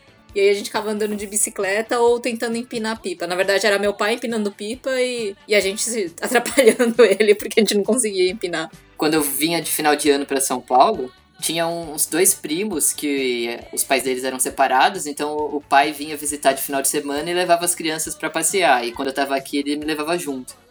E nessa, esse eram os passeios, era levar pro Carrefour, ficar jogando bola dentro do Carrefour, andando de skate, e aí sempre parava no McDonald's do lado e o McDonald's tinha aqueles brinquedos de tobogã com bolinha. Ah, E nossa, hein, perdi as contas das vezes que a gente fez esse mesmo programa de ir até o Carrefour, depois o McDonald's, depois trazer de volta pra Caraca. casa. Eu nunca brinquei nesses brinquedos do McDonald's, cara. Porque eu tava, foi também bem na não. época que eu tava no interior e lá não tinha, né? E aí quando eu voltei eu já tinha, media dois metros e meio de altura, não tinha como, ah. como brincar no negócio lá. Porque eu cresci muito rápido também, né? Tipo, fisicamente, assim. É, intelectualmente até hoje não, não aconteceu. Mas de altura eu cresci muito rápido. É igual eu, E aí eu nossa. nunca brinquei, cara. Nunca brinquei. Você vê as crianças em guerra lá dentro e fala, mano, é uma aventura. É um brinquedo que é uma fase inteira de videogame. Olha isso. Por que que eu não posso brincar com isso? Cara, assim, pra você se sentir menos mal. Não, mentira. Realmente era uma, uma aventura lá dentro. Acho que eu não peguei essa Obrigado. Henrique. Valeu. Sinto muito, mas vocês perderam altas confusões aí. Eu não sei se eu não peguei essa época ou se isso era o tipo de coisa que meus pais não levavam a gente. A gente não. A gente ia no McDonald's, sei lá, uma vez por ano. Refrigerante só tomava em dia de festa. Eu acho que. Mas não porque eles achavam que fazia mal, acho que era mais por causa de dinheiro mesmo. Que era tudo muito caro. Ah, sim. E os brindes do McDonald's, eu lembro que na, na minha infância era muito tosco. Era tipo um shampoo com pente um de. shampoo? Meu cabelo, Deus. assim. Não era brinquedo, era, era shampoo. Que Era depressão. um con- conjuntinho. era um conjuntinho de um pente de plástico com um shampoo que também era condicionador, sei lá. Era um negócio meio nada a ver. Tudo que a assim. criança não quer tomar banho, você, tipo, dá um presente pra ela. Oh, mas o pente é bom, hein? Tem até hoje, eu acho. Era um pente amarelo. Que coisa horrível. Gente. É, então. Aí se você pegava o do, do Papa Burger, era um, um- aquele. Como é que chama? Uma caixinha de fósforo, né? Uma caixinha de fósforo. Meu Deus, cara, eu não lembro disso. É, eu lembro de adorar os brinquedos McDonald's, mas porque, tipo, brinquedo tinha esse apelo, né? Tipo, nossa, Kinder Ovo. Quando custava menos de 25 mil reais, assim. Nossa, Kinder Ovo era Eu adorava, cara. É. Nossa, eu tive um, um pai muito liberal nesse sentido. Que em casa faltava muita coisa, mas sempre que eu pedia um real pra comprar um Kinder Ovo, ele dava, assim. Depois de Ah. xingar um pouco. Dinheiro não nasce em árvore, mas toma aqui um real. E, Eu nossa, tinha que lavar a louça. Se eu lavasse a louça toda semana, eu ganhava um real. Aí eu comprava os Kinder Ovos. Em casa a gente foi, foi criado com uns valores muito estranhos, assim. Minha mãe insistia muito pro meu pai comprar uma tampa de privada, que ele nunca comprou. tinha diversas coisas que a gente passava por algumas necessidades, assim. Mas tinha Coca-Cola todo dia e, Não, e Kinder Ovo. Nossa, Coca-Cola era só em dia de festa. Prioridade. Eu lembro que uma cara. vez a minha mãe comprou um Guaraná, assim, num dia que não era de. Era um dia normal. Aí eu achava que era chá e quando eu tomei, eu fiquei, nossa, não acredito, é Guaraná. Mas não é festa, por que, que a gente tá tomando Guaraná? Eu fiquei mó impressionada. Me marcou, assim. Caramba, será que eu posso tomar aqui? Ninguém vai falar que. Aquela tá- culpa cristã batendo, né? Será que eu devia? Até o, o, o Beto, um amigo nosso, que ele conta que uma vez o pai dele trouxe uma Coca-Cola e ele também nesse esquema de ah meu Deus, não é nem aniversário de ninguém, é, É. hoje, vamos tomar Coca. Aí era só pra desentupir o ralo da pia, assim. Nossa! Meu Deus do céu! tipo, não tinha diabo verde, ele comprou Coca-Cola. Que absurdo. Exato. E não eram pras crianças. Caramba, cara. Nossa, falando dessas frustrações de comprar coisa, pior coisa é quando os pais compravam alguma, alguma coisa falsa, entre aspas. Tipo, alugavam um Rei Leão, só que não era o Rei Leão da Disney, era o Rei Leão genérico, sabe? Tipo, nossa! Dava uma raiva, cara, dava uma raiva. E coitados, eles achando que eles iam lá no na, na feira comprar o jogo lá que o menino pediu e comprava quase igual, assim. Nossa, cara, como eu ficava pé da vida quando vinha as coisas, tipo, que não eram de verdade, assim. Ou sei lá, revistinha de desenhar do Sonic. Aí era uma revista puta mal feita, sabe? Tipo. Nossa, cara. É fogo aqui. Quando era brinquedo, eu acho que eu não reparava que não era uma coisa original, assim, mesmo que fosse uma tartaruga ninja de moto, por exemplo, que uma vez a minha mãe comprou, e eu achava mó legal. É, Nossa, que legal, a tartaruga ninja usa moto. Acho que só depois que eu percebi que era um brinquedo falsificado. Ah, não, é, eu não tinha problema com ser original. Claro que as crianças tinham essa cultura, né? Tipo, ah, mas é original, tem etiqueta, não sei o quê. Mas quando era uma coisa muito. e que não era o que você queria, sabe? Tipo, pedia o Goku. Ah, tá, e era aí não era o Goku, era tipo um coqueiro, sabe? E aí você fala. E aí você ficava muito triste, cara. E aí, e coitado, os pais compravam porque tinha um pouco de informação, né? E tudo mais. Sim, sim. Não, e tipo um Goku com moto, cara. O meu irmão tinha um Goku de moto. O que que o Goku vai fazer em cima de uma moto, rapaz? O Goku teleporta, o Goku destrói planeta. Ele vai andar de triciclo. Ele tem, ele tem uma nuvem. Exato. Eu não tinha nada desses de moto. Eu tinha uma moto do Comando em Ação, mas Ó. o Comando em Ação ele faz tudo o que você quiser, né? Sim, mas ó, da hora. Eu lembro que era um brinquedo clássico, uma em ação. Um amigo meu tinha um helicóptero, mas é aquele brinquedo sagrado. Tipo, não podia brincar com ele, porque era um brinquedo pra ficar guardado. De tão. Era um helicóptero que ele girava a hélice se você apertasse um negocinho assim, tipo, girava a hélice sozinho. Eu acho que sim, ele era grandinho a ponto de caber pelo menos uns três bonequinhos lá dentro, assim. que eu tinha uns primos que eram. Que eles tinham muito dinheiro, sei lá. E de vez em quando eles começavam a doar uns brinquedos que eles não brincavam mais. Aí acho que tem muitos brinquedos que eu ganhei dessa época que, tipo, Barbie, essas coisas que meus pais não compravam, né? Então a gente ganhava essas- esses brinquedos dos meus primos. Playmobil, Nossa, sim. Eu lembro de ganhar Lego dos meus primos. né, Lego, é. Nossa. Melhor brinquedo. Melhor Melhor brinquedo. brinquedo. É, tinha os Lego falsificados, né? Tinha uns Tinha, que era fi- É, esse, umas outras pecinhas. é, esse foi o que meu pai comprou. É, então minha mãe comprava esse. Mesma coisa. Minha mãe trabalhava em hospital, ela tinha uns amigos médicos, assim, que, tipo, eles ajudaram e deram um monte de Lego, que eu tenho até hoje algumas peças, né? Porque eu era bem zoneado com o brinquedo. Mas Lego é tão resistente, tão imortal, o Lego original, que, tipo, eu tenho peças de quando eu era criança até hoje. Eu tenho 59 anos de idade. Ah, sim. Ag- Agora, nossa, eu lembro o Lego que, mesma coisa, o Lego que os meus pais compraram era uma porcaria, cara. Se ia desmontar a peça, quebrava. Nossa, era muito ruim, cara. Não encaixava direito. Exato. Vinha umas rebarbas. Não tinha pega, assim, uma, uma peça não encaixava direito com a outra. Nossa, era muito ruim, cara. E Lego eu dou graças a Deus de ter tido, tipo, ganhado, porque era muito legal, dava pra brincar com todo mundo, dava pra brincar do que você quisesse. Eu lembro que o que eu brincava de Homem-Aranha de Lego, não sei porquê, mas eu brincava muito, muito, muito de Homem-Aranha e de 007, assim, e era muito bom, você montava o que você queria, cara. Nossa, e lógico, não ficava nada a ver, né? Tipo, eu lembro que eu montei o Titanic na época. E aí meu pai tirou foto, e na minha cabeça um Titanic um pra um, perfeito. Mano, deve ser cinco peças mal encaixadas uma na outra, sabe? E é isso, mas na minha cabeça. Mas você tem essa não, foto acho que ainda? não, né? Ainda bem, porque aí fica na memória, assim, como algo que era, nossa, era um Titanic que quase dava pra entrar lá dentro, assim. Mas nessa época eram fotos digitais ou era aquelas fotos que você tinha que Ah, era revelar foto que tinha que revelar. Então era duas questões, É, né? então. Provavelmente, tipo, podia ter filme, mas não tinha dinheiro pra revelar, assim. Aí ficava guardado na gaveta por um ano e aí zoava tudo o filme. Estragava, mofava. É, quando revelava tava tudo estourado, não dava pra Exato. Nossa, velho, tirar foto era um evento, né, mano? Tirar foto era um. Nossa, sim. Olha, o pai comprou um, um filme de 24. Era fogo.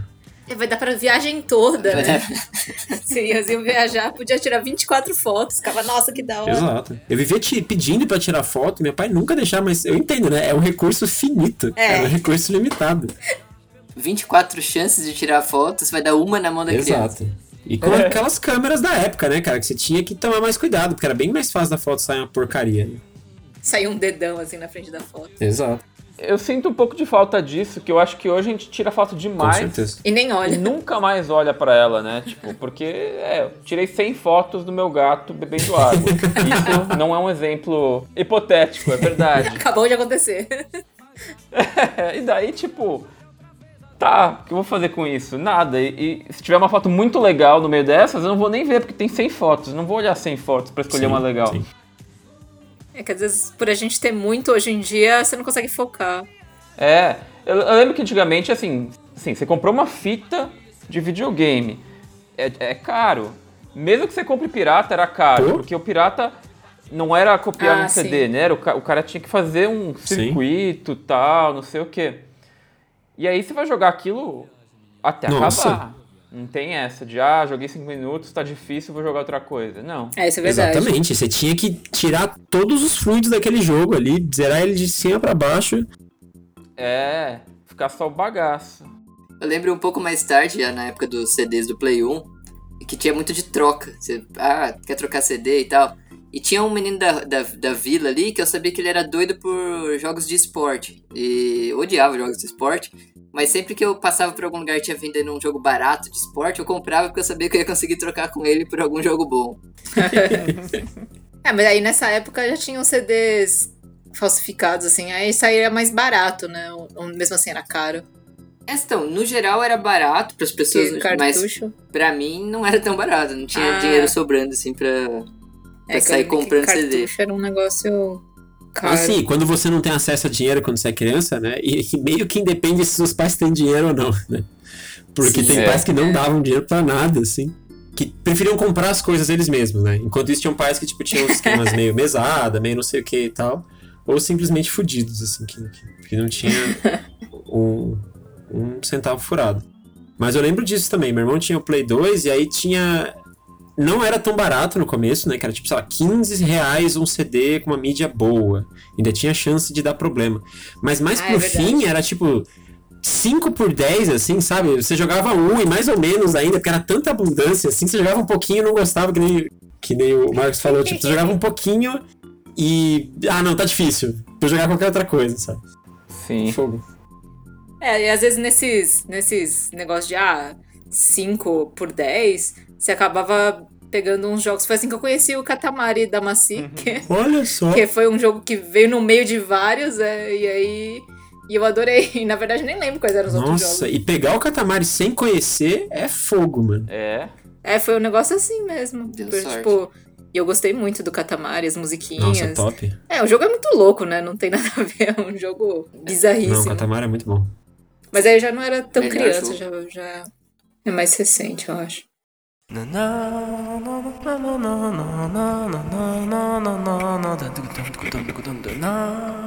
Eu vou deixar mais uma, uma, uma- recomendação de série que tem a ver com a infância. Uhum.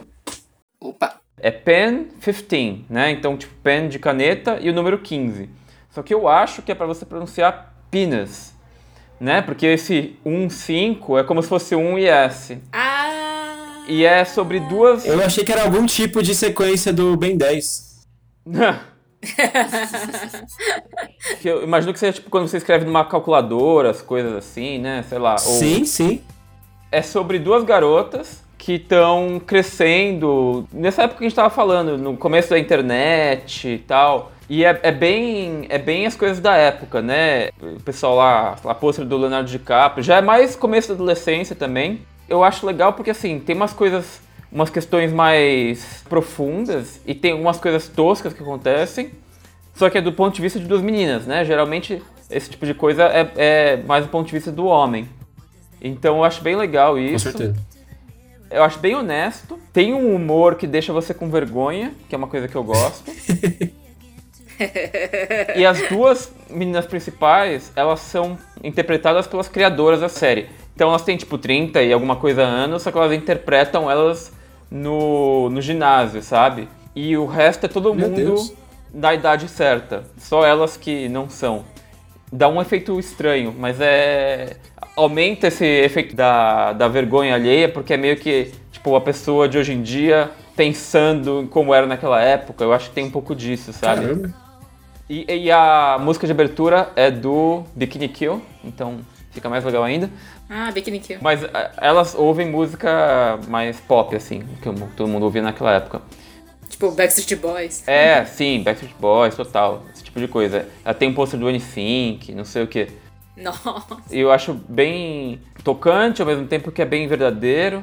Tá na Amazon agora, inclusive, mas é um daqueles canais que você tem que pagar mais pra ter.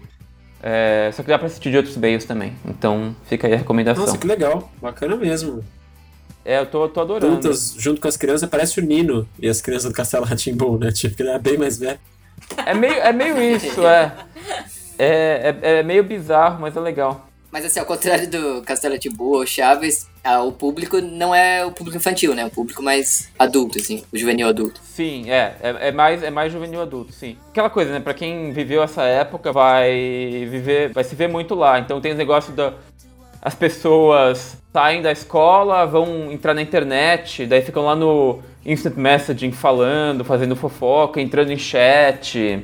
Tem muito dessa época do começo da internet, muito, muito, muito. Chat da UOL. Marca encontro com uma pessoa que você conhece só da, do chat, então você não sabe como a pessoa se parece, esse tipo de coisa. Os bate-papo da UOL. me livre. Sala de bate-papo. ICQ, nossa. 15 mais.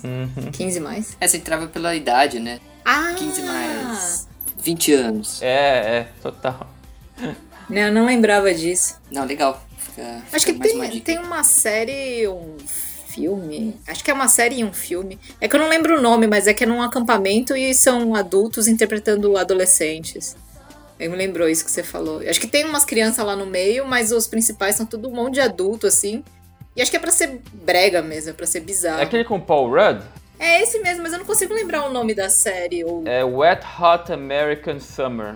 É, eu lembro que era um nome muito brega, assim. é, e, é- e a história também é pra imitar, é pra zoar essas histórias de acampamento dos anos 80. Então, é, sei lá, tem um lixo tóxico e é toda uma conspiração do governo, sabe? As histórias com um roteiro mega furado, não tem nada a ver, assim. E aí, por causa disso, eles vão fechar o acampamento.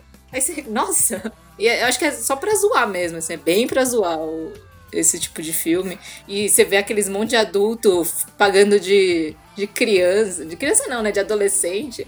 É meio ridículo. Eu acho interessante como isso funciona. Em algum momento da. É que é humor, né? Tipo, em algum momento da- do audiovisual alguém pensou. E se um adulto interpretasse uma criança? Ninguém falou, ah, pô, não vai dar certo isso. tipo, não, compraram a ideia. É verdade. Adultos interpretam crianças É. e funciona. E, as- e a gente assistia e você não parava pra pensar, Sim, olha, sim. isso é um adulto vestido de criança. Não, você comprava a ideia. E acho que tem até um episódio em que aparece o Michael Cera, né? Que é o, o cara que faz o Scott Pilgrim. Só que ele, é- ele vem entra como adulto, ele é tipo um, um advogado. E é engraçado, porque ele tem aquela cara de criança e ele, e ele tá interpretando um adulto, assim, um advogado com um bigodinho. Muito bom. E ele com aquele bigodinho todo falhado, assim. É muito bom. É que eu gosto muito, Muito da coceira, então quando eu vi ele na série, achei muito engraçado.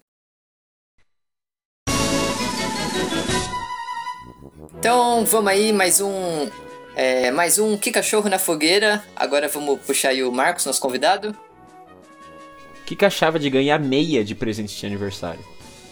Cara, comigo não aconteceu muito, mas com meu irmão, uma vez aconteceu, e é uma boa história, porque é, a gente tinha um tio que sempre teve bem de vida assim, então ele sempre dava presentes caros, ou então dinheiro, né?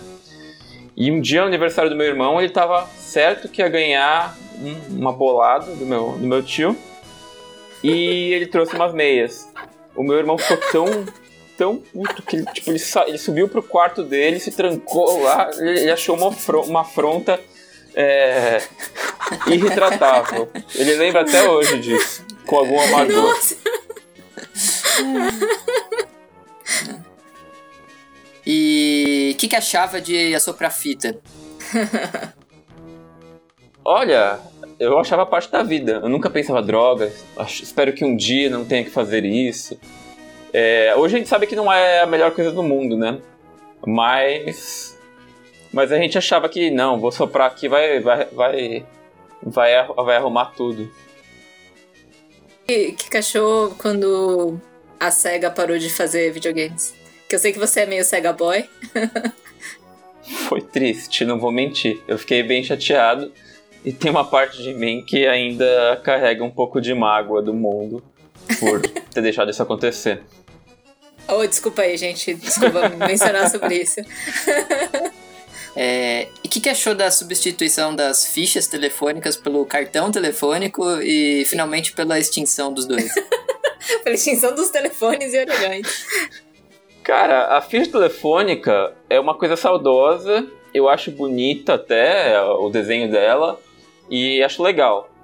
É, ao mesmo tempo, era bem anti-higiênico e bem inconveniente, né? É, então acho que foi uma inovação boa ter mudado pro cartão e acho que ter sumido. Não sei como é que você faz ligação no, no telefone. Que existe orelhão ainda, né? Mas eu nunca usei um nos dias de hoje, mas imagino que deve ter um jeito. Já ouvi falar até que ligação fixa é gratuita hoje em dia de orelhão. Sério, ainda tem? Ah, Eu acho que tem. olha só. Bom saber. Como faz, não tenho a menor ideia. Uhum. O, o mais difícil acho que é achar o orelhão. Sim. Xuxa, Angélica, Eliana ou Pati Beijo? Qual foi a apresentadora mais importante? Cara, mas e tem a Mara Maravilha também, né? Mas acho que a Mara Maravilha é mais antiga. Putz, foi mal. Eu tive o arquétipo de loira da época. Cara, eu acho que, parando pra pensar agora nos méritos como pessoa de auditório, né, entertainer, etc., eu acho que a Xuxa é, é a melhor, é, presença de palco, acho que a Xuxa é a melhor, sem dúvida. Mas eu gostava mais da, da Angélica, eu acho, porque ela, ela tinha os heróis japoneses que eu gostava, né, o, o Jaspion, o... Ah, sei lá, é esses verdade. passavam no, no programa dela. Então eu, eu gostava mais do programa. Mas eu, mas eu acho que, em termos de mérito, a Xuxa é, é a rainha dos baixinhos ainda. Ela tinha mais carisma. Sim. Boa escolha, boa escolha. Ah, que cachorro, de, que cachava, né? Dos doces da infância, aquelas balinhas que explodiam na boca, de pelique e tudo mais. Os doces, os doces provavelmente cancerígenos, né, da época. É, De pelique eu não, eu, não, eu não, não tive muito acesso quando era pequeno, infelizmente. É, a bala da infância, pra mim, era aquela que asfixiava as pessoas, a- aquela verde. E, e depois que mudaram o formato pra não asfixiar mais ninguém, ele perdeu o gosto e não é a mesma coisa e não é mais tão boa quanto era. Ah, era bala soft, né? Eu não sei porquê, eu acho que é porque- eu acho que porque ela era bem lisinha e tinha aquele Ah. buraco, aquela depressão no meio e tal. E agora ela tem uma textura, e essa textura não, não cola, não sei. Eu, essa é a minha teoria. Nossa, engoli muita dessa Ou bala. talvez seja a, a perda do perigo, né? Porque antes era uma coisa meio comer baiacu, né? Você pode me matar. né? Agora, então você tá sentindo não só o gosto da bala ou do peixe, mas também o gosto de, de estar vivo, né? Nunca me senti tão vivo. E acho que agora não tem mais esse lado. Pode ser.